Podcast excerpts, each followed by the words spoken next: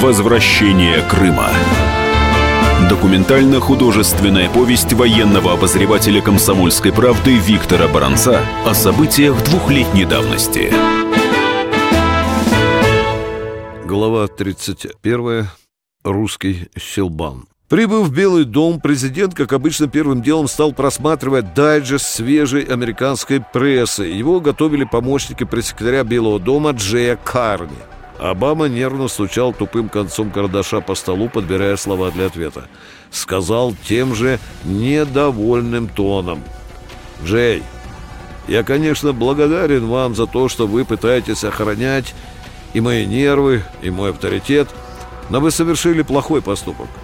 Вы же журналист и наверняка понимаете, что даже в самых ядовитых газетах всегда можно найти хотя бы крошки правдивой и полезной информации.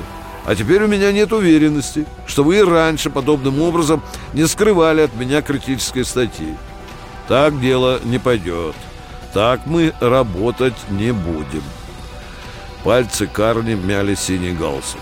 Такого сурового разноса раньше никогда не было. Покаянно опустив голову, Ему даже понравилось, как красиво он это делал. Джей лихорадочно соображал, что еще можно сказать в свое оправдание.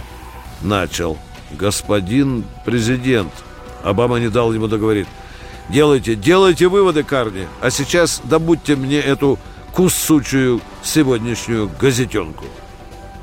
Минут через десять Карни положил на стол президента свежий номер Уолл-стрит Journal. Обама распорядился, чтобы до полудня его никто не беспокоил.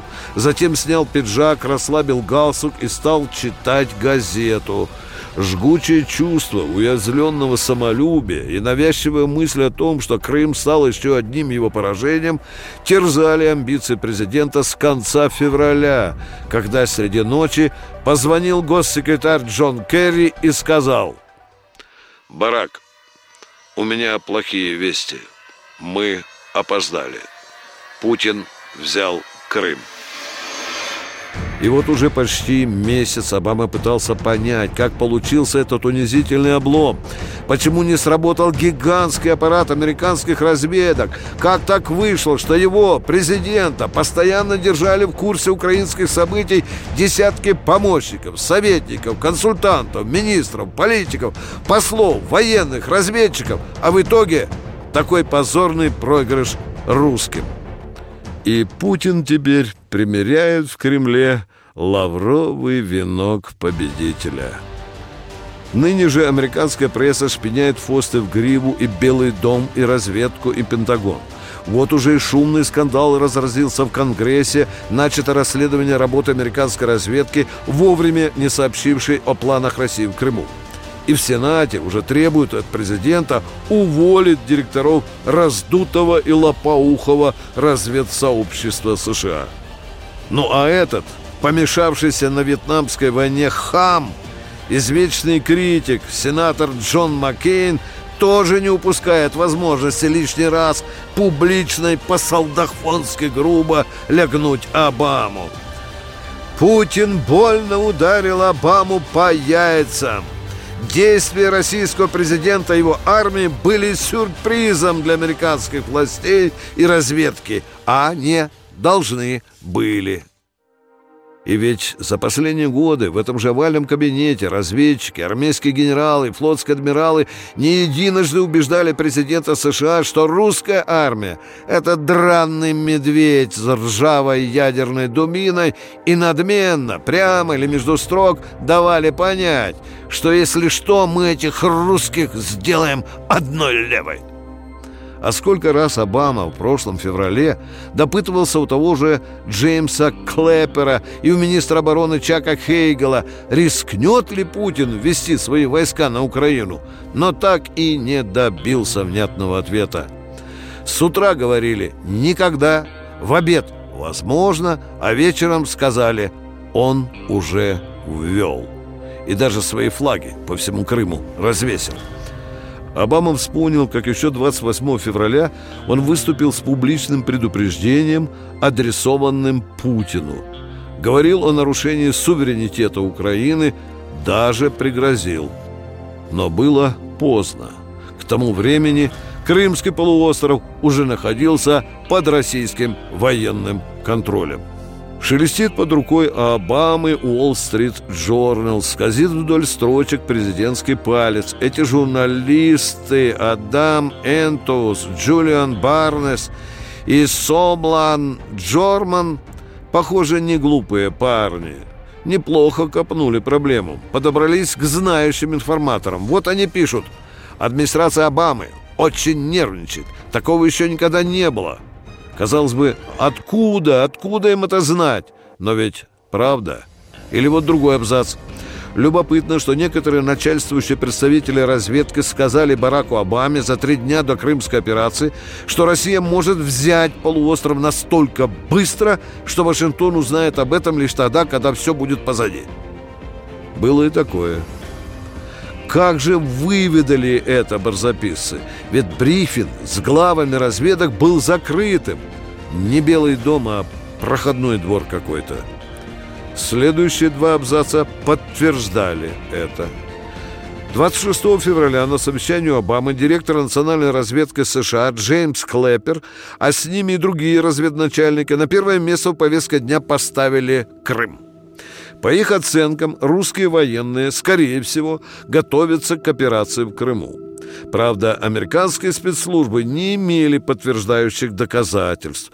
Немногие перехваченные сообщения Путина и других российских официальных лиц ничего не дали – в итоге до сих пор американцам не ясно, то ли российские лидеры сознательно избегали темы вторжения, то ли просто нашли способ сделать это незаметно для США.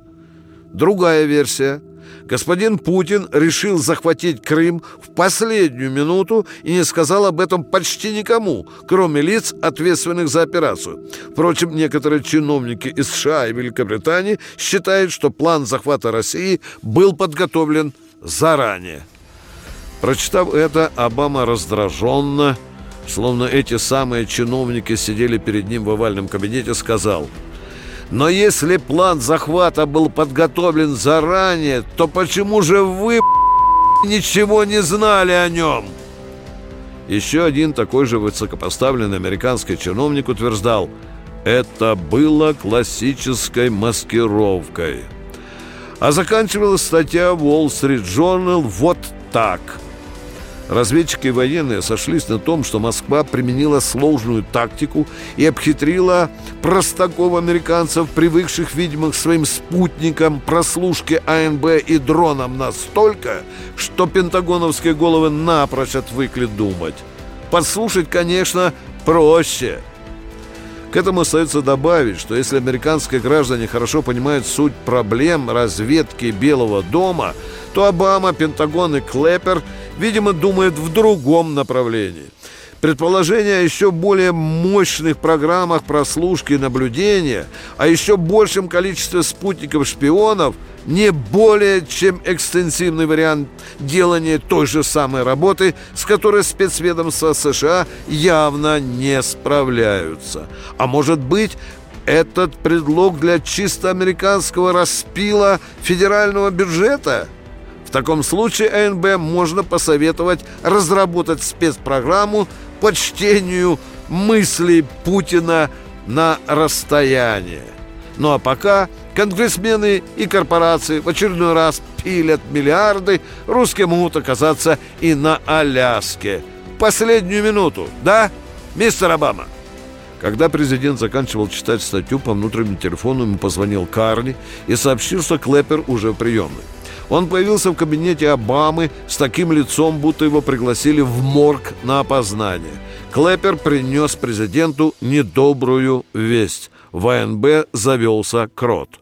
Возможно, работает второй Сноуден. «И есть серьезные доказательства, Джеймс?» — спросил Обама. Клэпер ответил со вздохом. «Более чем серьезное, господин президент». «Например?» Вчера наш сотрудник в Берлине получил от своего агента в БНД полную запись вашего разговора с руководителями разведок. БНД – это Федеральная разведывательная служба Германии. Агент утверждает, что запись получена от завербованного немцами крота в нашем АНБ. Так что не только мы Меркель слушаем, но и Меркель слушает нас.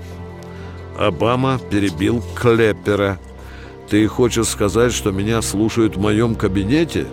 Клеппер, я хочу сказать, господин президент, что вас, всех нас прослушивали на совещании 26 февраля. Тогда, как вы помните, шел разговор про Крым.